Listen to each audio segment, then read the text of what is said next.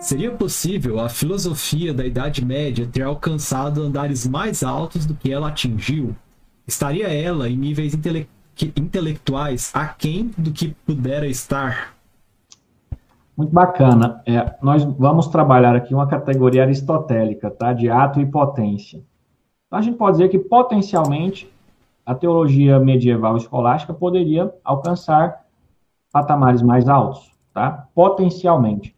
Mas é sempre, é, nós precisamos sempre tomar cuidado para estudar a história, não pensando o que ela poderia ser, e sim o que ela foi, né?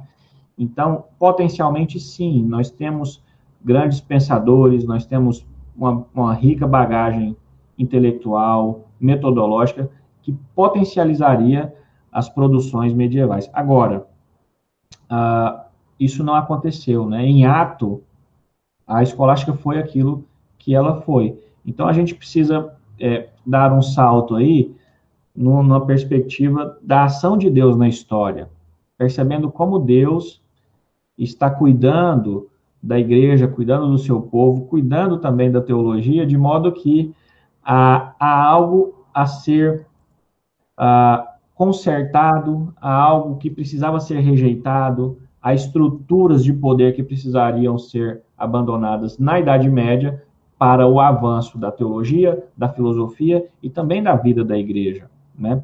Então, há uma ação de Deus se nós somos genuinamente reformados, nós entendemos a soberania de Deus sobre a história, de modo que há, há, há uma intervenção divina no processo filosófico-teológico pós-Idade Média, até mesmo é, consertando aí os, os, os erros que a Idade Média experimentou, principalmente erros de perspectiva política, de perspectiva moral, de perspectiva social, né?